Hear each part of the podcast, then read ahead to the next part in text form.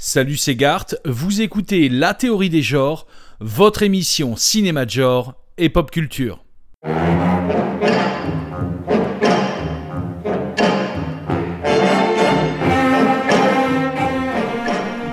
La théorie des genres, épisode 12.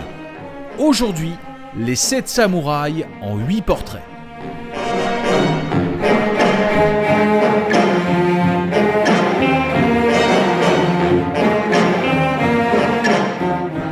Parmi mes nombreuses perversions, il en est une que peu de gens comprennent, c'est mon amour inconditionnel pour les nombreux sous-genres du cinéma d'arts martiaux, et notamment pour les films japonais appelés Shambara. Alors le Shambara, qu'est-ce que c'est? Eh bien accrochez-vous. Il existe un genre au Japon appelé Jidai Geki, ce qui signifie à peu près film en costume. Ce genre regroupe les films se déroulant soit pendant l'ère Sengoku, du 14e au 16e siècle, soit pendant l'ère Edo, du 17e au 19e siècle. Or, il existe au sein de ce genre une sous-catégorie de films qui ont mis l'accent sur l'action et notamment sur les combats au sabre entre les samouraïs. C'est précisément cette sous-catégorie de films que l'on nomme Shambara. Le terme provient d'ailleurs du cinéma muet, puisque pour signifier le son d'une lame découpant la chair, on utilisait l'onomatopée cham cham balabala, que l'usage a contracté par la suite en shambhala.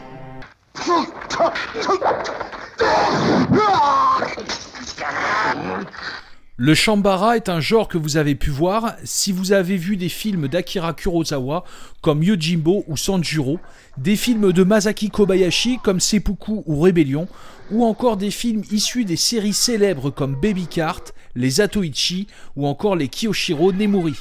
Ces films ont beaucoup influencé les western spaghetti de Sergio Leone et ont été en retour beaucoup influencés par les western spaghetti de Sergio Corbucci ou Sergio Solima. Bien que pour beaucoup de cinéphiles occidentaux, la période bénie des shambara japonais se situe durant les années 60 et 70, sa tradition remonte au cinéma muet et a connu ses lettres de noblesse durant le cinéma d'avant-guerre.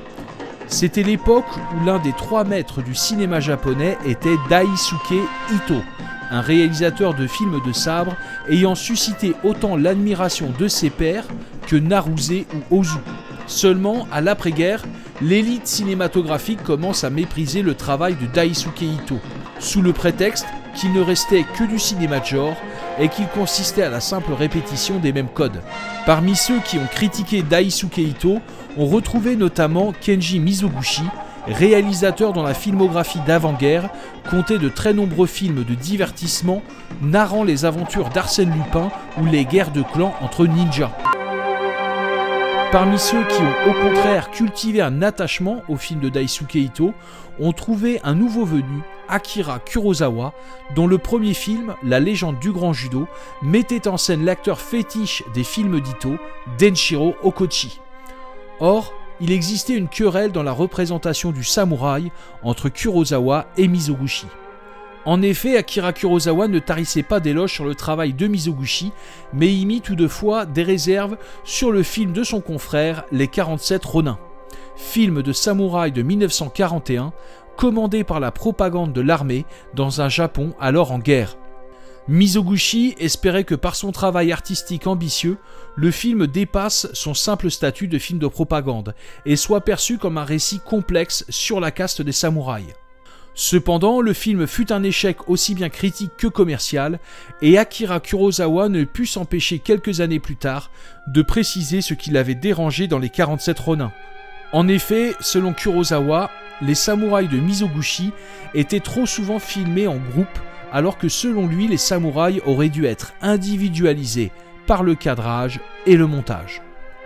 Cette observation, Kurosawa l'a plusieurs fois formulée lorsqu'il avait à expliquer ses intentions concernant son film le plus célèbre, Les Sept Samouraïs, réalisé en 1954, connu non seulement parce qu'il s'agit d'un grand film d'action et d'aventure, mais aussi parce qu'il fit l'objet d'un remake américain sous forme de western, Les Sept Mercenaires en 1960.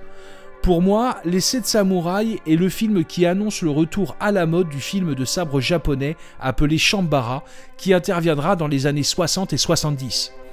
Le film porte en lui cet enjeu clé consistant à individualiser le samouraï dans le récit et le montage. Car cette samouraï, c'est avant tout cette manière singulière d'être samouraï. J'ai ainsi suivi la philosophie de Kurosawa et j'ai donc compté les différents samouraïs que les sept samouraïs individualisent par sa mise en scène. Et j'en ai trouvé 8. Dans les sept samouraïs, nous sommes au début du XVIIe siècle, période durant laquelle le Japon va basculer d'une période de guerre vers une période de paix de plus de deux siècles appelée l'ère Edo. L'histoire raconte des paysans harcelés par des hordes de ronins, c'est-à-dire des samouraïs sans maître, pillant régulièrement les récoltes des villages alentours, tout en enlevant les femmes pour les prostituer.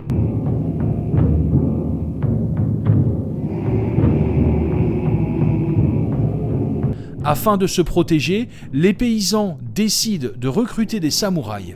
Et le premier samouraï que les paysans vont recruter est le samouraï Kanbei, interprété par l'acteur fétiche de Kurosawa, Takashi Shimura.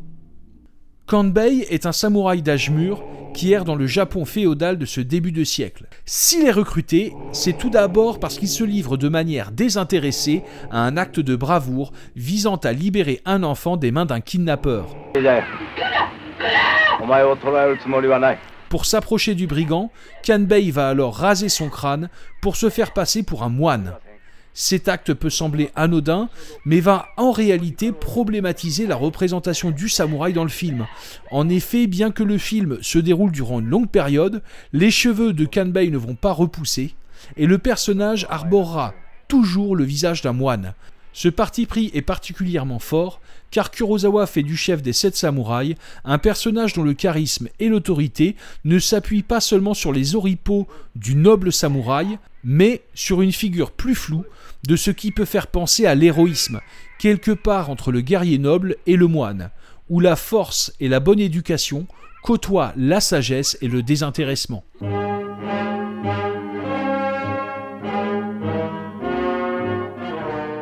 Il est à noter également que le fait que Kambei rase ses cheveux est problématique car il doit couper son maguet, c'est-à-dire son chignon qui symbolise son rattachement à un clan. Ainsi, dans de nombreux films de sabre, il n'est pas rare que le héros s'amuse à couper le chignon d'un samouraï rival pour le déshonorer. Or, si Kanbei n'a aucun remords à se raser le crâne, c'est qu'il est lui-même un ronin, sans clan ni maître, et qu'il est en quelque sorte le pendant lumineux des brigands sanguinaires faisant office de méchants. Le personnage de Kanbei ne fascine d'ailleurs pas seulement les paysans, il fascine également le second samouraï de notre liste, le jeune Katsushiro, interprété par Isao Kimura, un habitué des seconds rôles dans les films de Kurosawa et d'autres cinéastes comme Tomu Uchida. Katsushiro est également un samouraï errant, à la différence qu'il est jeune et en pleine formation. En intégrant le groupe de samouraïs, Katsushiro n'aura de cesse d'observer ses frères d'armes pour y trouver des maîtres.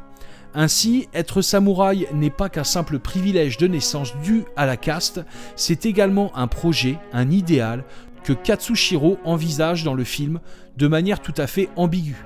Lorsque par exemple son attention se porte bien plus sur les paysans que sur ses compagnons, ou quand il donne de l'argent aux paysans pour les aider à financer le recrutement des guerriers.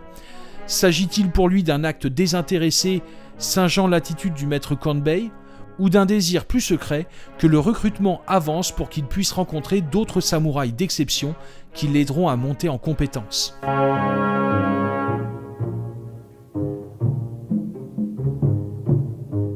Heureusement pour Kazushiro, il ne manquera absolument pas de modèles dans le film, notamment grâce au troisième samouraï dont nous allons faire le portrait, le remarquable bretteur Kyuzo. Des sept samouraïs recrutés par les paysans, Kyuzo est celui qui incarne le plus l'excellence martiale dans la maîtrise du sabre. Il incarne une figure bien connue du samouraï errant, la figure du duelliste.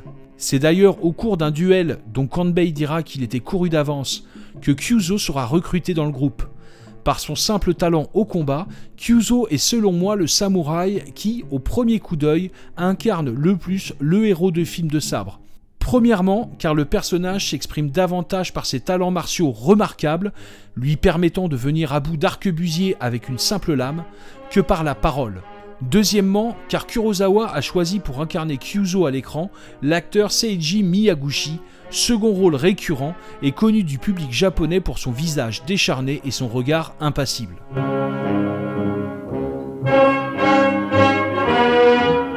Ce visage si particulier de l'acteur crée un contraste saisissant entre un talent qu'on associe généralement à une vitalité et un physique placide, presque désincarné et je dirais même presque cadavérique.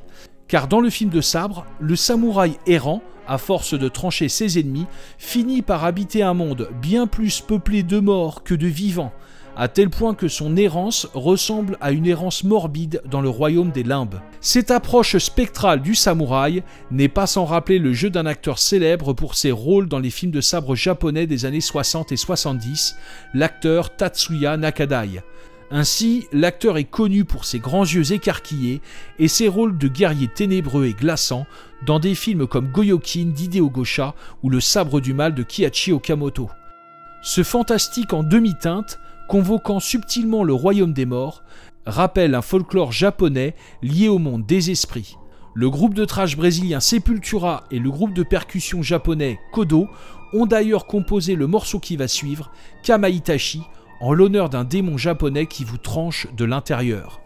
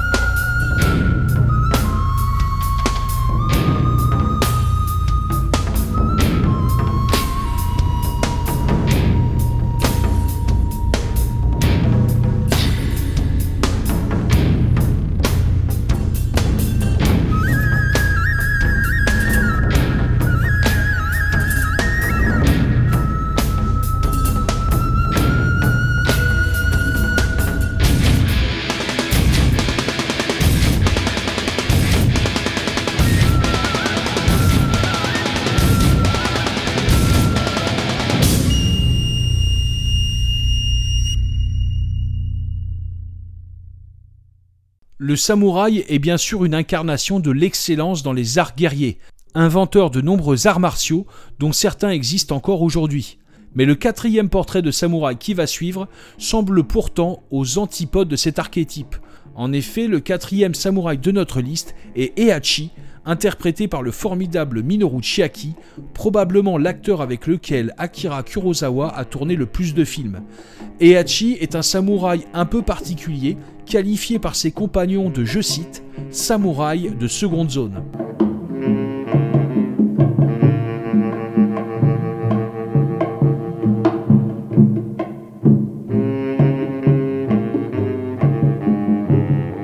Effet, le personnage ne se distingue pas particulièrement pour ses talents de combattant ou de stratège. S'il est considéré comme indispensable dans le groupe, c'est d'abord pour son caractère de bonne composition et sa compagnie agréable. Si au premier abord ces qualités peuvent paraître secondaires, il n'en est rien si l'on s'intéresse de plus près à l'histoire des samouraïs et à leurs différents courants de pensée. En effet, les guerriers japonais n'ont pas simplement conçu des techniques de combat, ils ont également réfléchi à leurs conditions afin de se forger un caractère prêt à faire face aux crises, aux guerres et au deuil. Ainsi, les questions du bonheur, de la joie et de la douceur malgré la précarité de la vie ne sont pas étrangères au code du samouraï. On les retrouve même dans le manuel d'escrime du célèbre duelliste Miyamoto Musashi, le traité des cinq roues. À défaut d'être le sabre du groupe, comme le personnage de Kyuzo, Heihachi va en devenir l'âme. C'est d'ailleurs lui qui va concevoir la bannière sous laquelle les sept samouraïs vont combattre.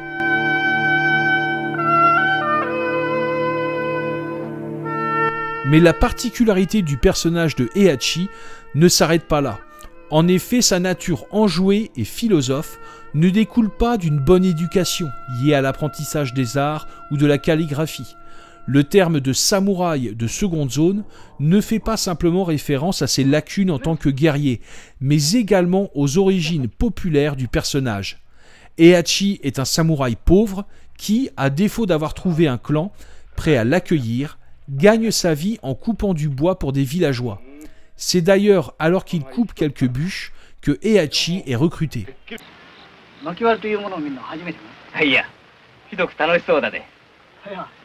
これは生まれつきでの、まあ、気に障ったら。はい！お上手だの。いやいや、人を切るほどには参らん。人はだいぶ切られたかの。はよ。パーその前に逃げることにしておる。Lorsque j'ai vu cette scène, je n'ai pas pu m'empêcher de voir dans cette hache qui coupe des bûches de bois une sorte de dévoiement du geste guerrier. Je dirais même plus qu'un dévoiement, une sorte de déclassement. En effet, les sept samouraïs a pour caractéristique de se situer au tout début de l'ère Edo, qui succède à l'ère médiévale Sengoku. L'ère Edo fait basculer le pouvoir de l'empereur vers le shogun et s'illustre en imposant une paix durable entre les différents clans jusqu'à la fin du XIXe siècle. Le terme samouraï, qui en gros signifie serviteur, date justement de l'ère Edo. Avant, les samouraïs étaient qualifiés de bushi, autrement dit de guerriers. Ainsi, le fait que la caste guerrière va petit à petit se détacher de la réalité de la guerre va considérablement modifier la nature du samouraï. Ce dernier va bien sûr modifier ses arts martiaux pour les adapter au temps de paix.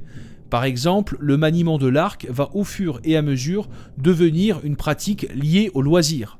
En outre, le samouraï va aussi devoir parfois revoir sa condition sociale.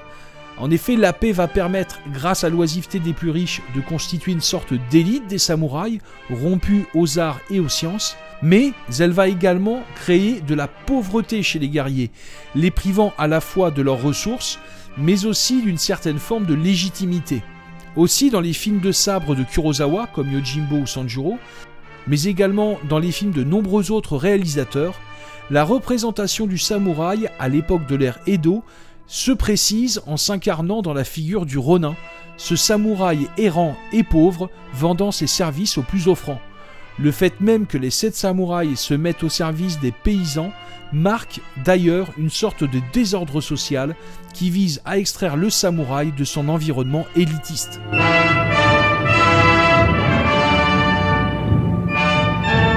Comme pour marquer un contraste, le personnage de Heihachi est recruté par le cinquième samouraï auquel nous allons nous intéresser, Gorobei. Interprété par l'acteur Yoshio Inaba, second rôle connu dans de nombreux films en costume, Le personnage de Gorobei se caractérise par son allure superbe et joviale. Son kimono n'est pas sale et usé comme celui de Heihachi, et sa science militaire est encore des plus affûtées. Il semble briller aussi bien en tant que stratège, lorsqu'il pressent un piège tendu par Kanbei par exemple, qu'au maniement des armes, qu'il s'agisse du sabre ou de l'arc.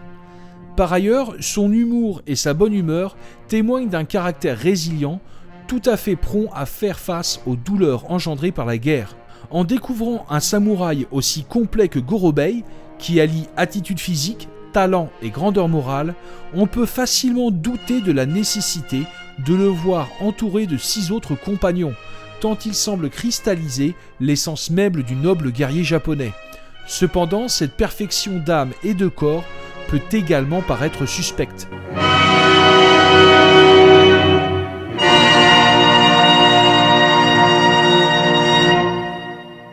Gorobei est un samouraï idéalisé à outrance, en complet décalage avec le contexte dans lequel il évolue. En effet, rappelons qu'il est engagé par des paysans plutôt que par un seigneur, pour lutter contre des brigands appartenant à la base eux aussi à la caste des samouraïs, mais s'étant transformés en charognards pour survivre à la pauvreté. Pour moi, le personnage de Gorobei a toujours incarné un samouraï d'un autre âge, celle de la période précédente, l'ère Sengoku, avec ses conflits incessants et ses superbes héros en armure comme Kenji Maeda ou Yukimura Sanada. Il suffit de voir Kurosawa filmer Gorobei en train de tirer à l'arc du haut d'une muraille pour se rendre compte que la mission des sept samouraïs va constituer une sorte de simulacre de guerre, comme pour exorciser la période historique antérieure et se plonger dans l'ère de paix de la période Edo. Et c'est justement en faisant le deuil d'un certain romantisme guerrier d'un autre âge que Kurosawa a pu ensuite réaliser des films de sabre crépusculaires et irrévérencieux comme Yojimbo.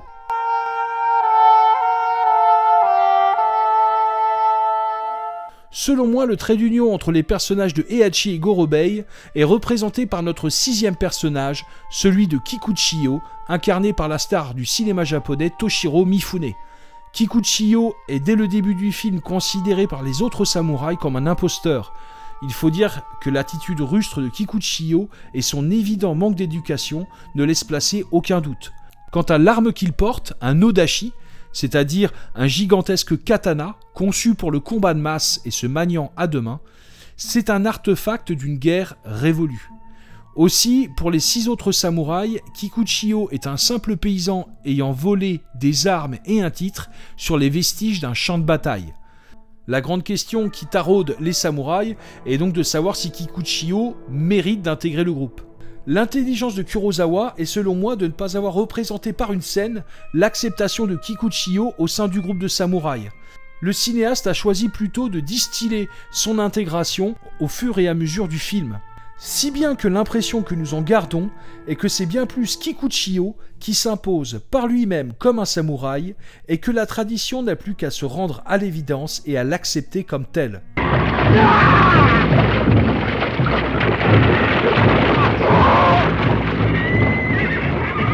De par sa balourdise et son arme d'un autre âge, Kikuchiyo convoque aussi bien le déclassement social de Heihachi que l'imaginaire romantique désuet de Gorobei, et crée une sorte de tension entre deux extrêmes de la représentation des guerriers japonais. Il crée également une sorte de métissage de castes différentes au sein d'une société japonaise réputée pourtant extrêmement rigide. Ce désordre social est un motif récurrent du genre du film de sabre, comme par exemple dans la série de films Zatoichi, dont le héros est un personnage respecté par les meilleurs samouraïs pour son maniement au sabre, alors qu'il appartient à la basse caste des Ato, une caste d'aveugles itinérants.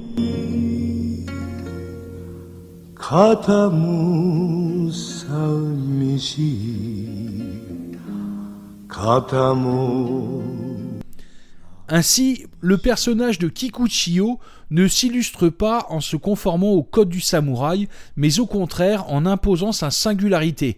Lorsque Heihachi va d'ailleurs réaliser la bannière des sept samouraïs, il va dessiner six cercles pour chacun des samouraïs et un triangle pour Kikuchiyo. Cette idée va selon moi dans le sens du film de sabre japonais qui s'est tout autant amusé à représenter le samouraï grâce à un imaginaire traditionnel qu'à de violentes transgressions au code. En effet, si au-delà des films d'Akira Kurosawa vous souhaitez poursuivre l'expérience en regardant les nombreux films de samouraï de Kenji Mizumi, Masaki Kobayashi, Hideo Gosha, Kazuo Ikehiro et bien d'autres, vous verrez que pour survivre, le samouraï ne peut pas simplement se reposer sur ses acquis et doit constamment se réinventer dans sa manière de combattre ou d'envisager le monde autour de lui, quitte à être en porte-à-faux avec la société et ses traditions. C'est d'ailleurs ce qui m'amène au septième samouraï dont je vais vous faire le portrait. Notre septième samouraï est Shichiroji, interprété par Daisuke Kato. Second rôle connu dans les films de Kurosawa, Ozu, Naruse et Mizoguchi. Shichiroji décide de rejoindre l'aventure car il est un vétéran ayant connu Kanbei pendant la guerre. C'est donc par amitié qu'il participe à la défense du village. Cependant, Shichiroji est un samouraï un peu spécial, puisque pour une raison qui ne sera jamais évoquée dans le film, il traverse le Japon anonymement, déguisé en colporteur. Le colporteur étant un marchand itinérant, jouant un grand rôle dans le transport des médicaments. Shichiroji est en quelque sorte l'inverse de Kikuchiyo, c'est-à-dire un vrai samouraï se faisant passer pour un kidam. Mais la complexité du personnage ne s'arrête pas là, car Shichiroji ne combat pas au sabre, mais au yari, une lance fine utilisée par les unités de fantassins Ashigaru pendant la guerre. Ashigaru signifie pied léger et désigne les paysans recrutés exceptionnellement en temps de guerre. C'est d'ailleurs Shichiroji qui devra instruire les paysans au maniement de la lance pour se défendre contre les brigands. Le samouraï incarne ainsi la figure du vétéran que la guerre continue d'habiter. C'est d'ailleurs à Shichiroji que revient la dernière réplique du film, je cite une fois de plus, nous survivons. Cette réplique n'est absolument pas triomphante et au contraire empreinte d'une certaine tristesse. Pourquoi? Peut-être parce que les paysans semblent bien mieux se remettre de la bataille que les samouraïs. Peut-être parce que, à l'instar du génial sabreur Kyuzo, le samouraï qui survit est condamné à errer dans un monde entre la vie et la mort. Peut-être aussi parce que malgré l'aventure vécue par nos sept compagnons et les leçons apprises, l'avenir des samouraïs dans un Japon en temps de paix ne reste pas moins flou. Enfin, le huitième et dernier samouraï que je vous propose n'a pas de nom. Il n'est pas pour autant moins remarquable que les sept autres. Kanbei qualifie d'ailleurs sa maîtrise martiale de, je cite, magnifique, et Katsushiro voit en lui un formidable escrimeur. Mais ce samouraï ne donnera pas son nom, car il va tout simplement refuser de rejoindre le groupe. Pour quel clan dois-je combattre demande-t-il. Mais lorsqu'on lui propose de combattre pour des paysans, il part vexé car il a, je cite, d'autres ambitions. Ainsi Kurosawa n'exclut pas dans sa vision du samouraï ce refus du changement et le manque d'humilité de guerrier dont la culture repose avant tout sur les privilèges dus à la caste. On pourrait par ailleurs reprocher au cinéaste de ne pas avoir individualisé les brigands qu'affrontent les sept samouraïs. Mais cela serait lui faire un mauvais procès. En effet, les héros du film véhiculent divers éléments ayant trait à la puissance martiale, le déclassement social ou l'errance, expliquant en creux les motivations et la condition de leurs ennemis. C'est toute l'ambiguïté des samouraïs de Kurosawa qui portent en eux-mêmes le mal qu'ils combattent. C'est aussi souvent la contradiction que nous rencontrons lorsque nous faisons appel à une figure autoritaire et rassurante comme le samouraï, qui paradoxalement réactive en nous un grand nombre d'incertitudes.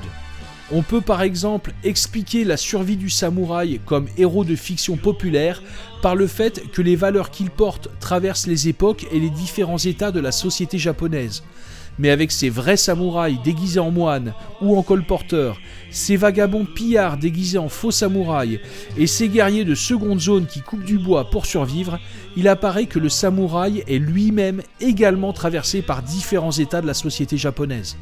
Et d'ailleurs, le plaisir raffiné et un brin pervers que j'éprouve lorsque je regarde un film de sabre japonais repose moins sur le fait de voir un héros affirmer son autorité et sa puissance que sur le fait de revoir le samouraï être inlassablement mis à l'épreuve par le monde.